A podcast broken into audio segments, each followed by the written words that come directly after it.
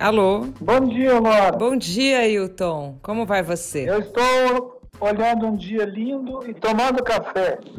Aqui tem um céu azul muito bonito com nuvens branquinhas. Este é o Ailton Krenak. O Ailton é uma das maiores lideranças do movimento indígena brasileiro. Desde os anos 80, ele segue firme nessa luta. Esta semana, diante de todo esse contexto de pandemia que a gente está enfrentando, contaminando e matando mais uma vez a população indígena, inclusive, a gente resolveu tratar do tema limite. Chegamos no nosso limite? No site da Gama você vai encontrar cinco conteúdos investigando esse assunto em diferentes frentes. Eu sou Luara Calvianic e este é o podcast da semana.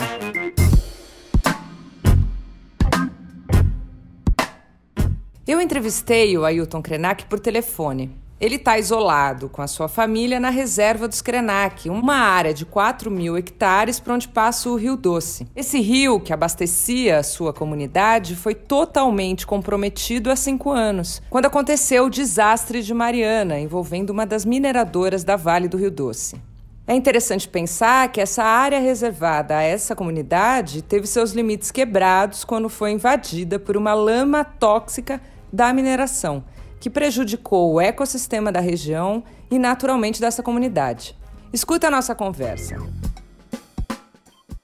Ailton, acho interessante que todas as entrevistas que você dá e que eu assisti tem barulho de passarinho no fundo. Onde você está especificamente agora? Na margem do Rio, do Rio Doce, para baixo do governador Valadares, indo para o Espírito Santo. Aqui é uma reserva que o, o governo de Minas Gerais criou no começo do século passado para confinar os Krenak que estavam livres nessa região. O nome do nosso do município, o nosso redor aqui é Resplendor. Que bonito. É muito bonito. Eu acho que é por isso que tem esses dias assim. Não sei se quem nos ouve vai conseguir pegar, mas aqui pelo telefone eu escuto um apito atrás de você, Ailton. O que, que é isso? É o trem da Vale. Esse trem da Vale ele sempre me faz lembrar dos poemas do Drummond.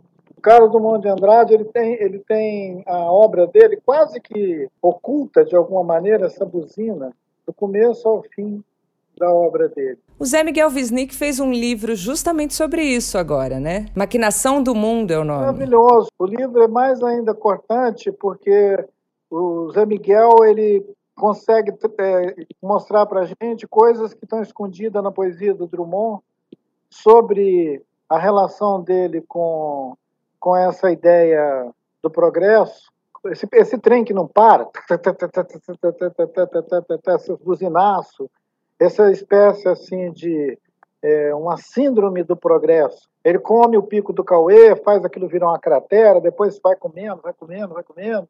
Aquela cidadezinha, aquele lugarzinho é, que parece um, um presépio, com a igrejinha, com ruinha, aquilo é tudo destruído, aquilo é tudo devorado e, e a, a voracidade da, da, da, mineração, da indústria e tudo, daquela coisa, daquela fissura capitalista, eles conseguem transformar a cidade do Drummond num lugarzinho fantasma, um presépio fantasma, que continua contando uma história de invasão, porque quando o viajante chega naquele lugar para conhecer Itabira, o viajante que está procurando ver uma, uma Itabira do Drummond, ele acaba vendo aquela maquinaria toda ali de devorar montanhas. É um sem fim, é um sem fim, né? Sem limite. Aliás, Ailton, eu te disse que o tema da nossa edição da Gama é limite.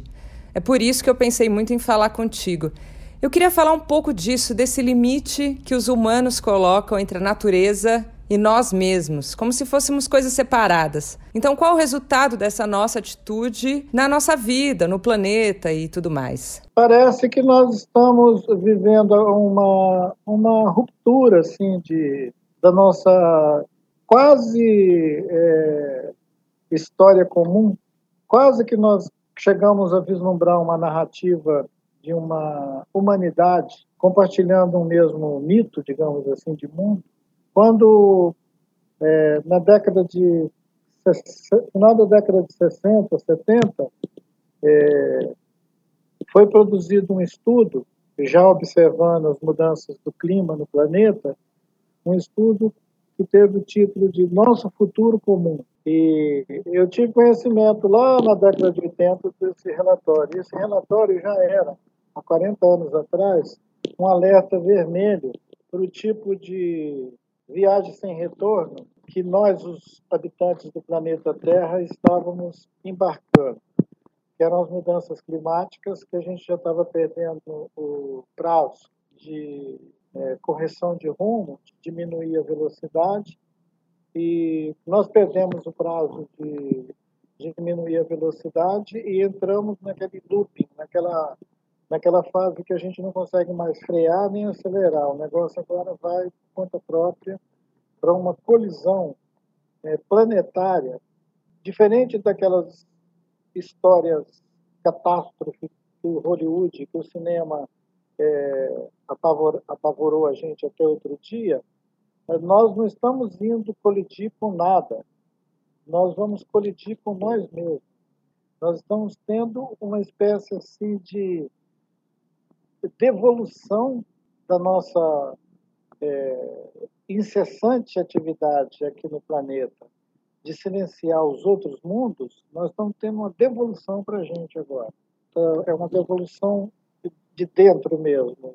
E é esse vírus. Isso que você fala aí dos anos 60, do momento em que começou uma tomada de consciência dos movimentos ambientais e tal, essa busca por consumir menos, pelo limite, né? Esse movimento pessoal, eticamente falando, ele é importante, né? A gente sabe disso e as pessoas seguem tentando, mas a destruição não para. E aí eu te pergunto, você é esperançoso em relação ao futuro da humanidade, do planeta? Você acha que nós, sozinhos, conseguimos realmente fazer alguma coisa? Nós não temos limite. Se, se do ponto de vista da ética pessoal e da, do desejo de um, estar nesse, nessa biosfera do planeta de uma maneira que não dana os outros ao nosso redor, se isso é um desejo para muita gente no mundo, ele é insuficiente para criar uma governança global. Porque parece que a ideia de governança é, global ele é uma lógica é, antropocêntrica. Ela não leva em conta os outros seres, ela não leva em conta todos os outros seres que estão interagindo com a gente e e que podem, em algum momento, decidir nos excluir. O que eu acho uma esperança muito bem-vinda de que os outros seres excluam a gente. Tchau, tchau, né?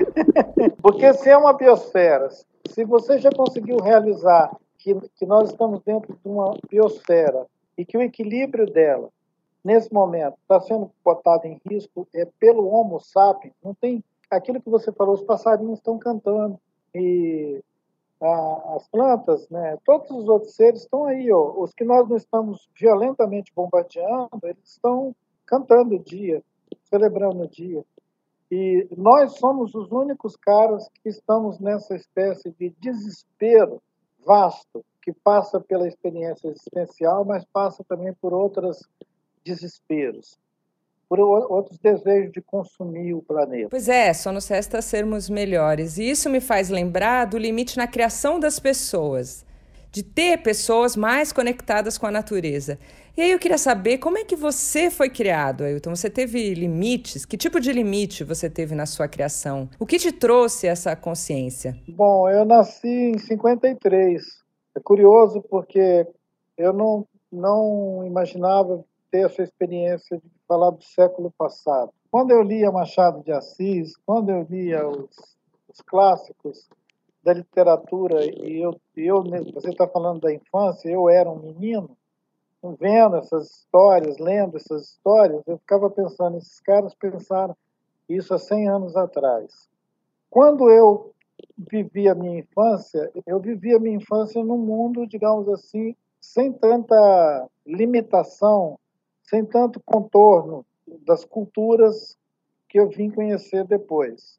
A minha observação sobre a diversidade cultural do mundo, ela vem já na minha adolescência para a juventude, é, da idade mais para vida adulta que eu começo a observar um mundo com tanta diversidade de povos e, e demandas e conflitos. Eu vivi até os 17 anos com uma boa, digamos assim, distância do mundo que nós estamos nos referindo a ele agora. A palavra que nomeia o povo Krenak é cabeça de terra. Kren é cabeça, Nak é terra. Então, Krenak é cabeça de terra. Essa auto-identidade de cabeça de terra, cabeça na terra, ele dá um pouco de conforto a um, a um sujeito que nasce e cresce pensando ele é cabeça de terra, entendeu? No sentido de ser um material mais maleável e naturalmente conectado com a natureza? É isso que você está querendo dizer? É, eu acho que ele, ele é, te dá uma intimidade com, a, com o sentido da terra, da natureza, que você não precisa problematizar, você não vai ter que ser educado para isso, né?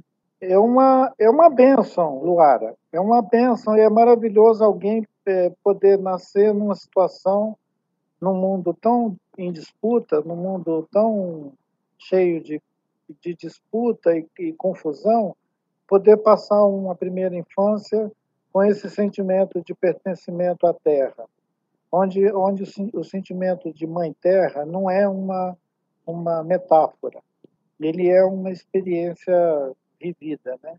E eu sei que tem outras pessoas, de, até mais novo do que eu, que não é da mesma geração que eu, que continuam esse fluxo, essa experiência de pertencimento a um vasto organismo da Terra, eu acho que essas pessoas são as pessoas que têm mais fluidez no pensamento com relação a esses limites e a essas fronteiras. Curioso que a gente começou a conversar sobre a região onde a nossa reserva indígena Krenak foi criada pelo governo para botar um limite na gente. Era para a gente não andar livre por aí. Uma floresta muito bonita, e ela foi o habitat desses nossos antepassados desde muito antes da colonização, óbvio. Aí, quando os colonos começaram a entrar aqui, brigar e muita guerra entre nós, o governo arbitrou e criou uma reserva em 1923, vai fazer 100 anos. Ele criou uma reserva pequena na, na beira do rio e prendeu esses sobreviventes Kanenak aqui nessa reserva. Se a gente saísse, a gente levava um tiro. Você diz isso no seu livro, né? Que vocês vivem encurralados e refugiados no seu próprio território há muito tempo. O Gabriel Garcia Marques tem aquele livrão dele, 100 anos de solidão, né? É pouco perto da experiência que várias gerações nossas viveram aqui dentro desse confinamento. Aí, quando falavam com a gente que era para a gente fazer uma quarentena, o pessoal daqui, óbvio, falou, ah, quarentena, onde? Eu, a gente vê um certo sofrimento e pânico nas pessoas que ficam desesperadas de serem contidas, mas nós vivemos contido aqui durante muito tempo. A gente, essa contenção aqui, ela foi é, assimilada de alguma maneira por uma visão crítica que nós temos do mundo ao nosso redor também, porque se a gente ficou aqui tão confinado, deu para a gente observar o, o mundo em volta. E nós estamos vendo o mundo em volta assim numa corrida para destruição e, esse capitalismo que parece que é mais fácil acabar com o planeta do que mudar o capitalismo. Alguém já disse isso. Você pode ler essa entrevista completa no site da Gama. Entra lá que você logo vai ver como destaque o tema da semana. Dentro desse tema, limite, tem também um texto exclusivo da escritora Conceição Evaristo. Ela escreve sobre o assassinato do menino João Pedro Matos Pinto, que foi morto dentro de casa durante uma operação policial em São Gonçalo, no Rio de Janeiro. Tem também um texto sobre resiliência e até que ponto nossos limites são elásticos. Nessa matéria, o psicanalista Christian Dunker e outros especialistas falam desse tema.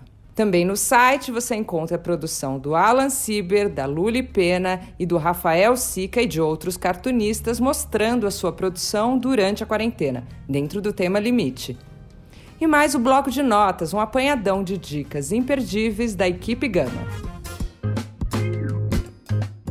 Eu sou Luara Calvenic e este é o podcast da semana. A cada sete dias, um tema novo para você. Até semana que vem. Este podcast teve edição de som da Laura Kapeliusnik.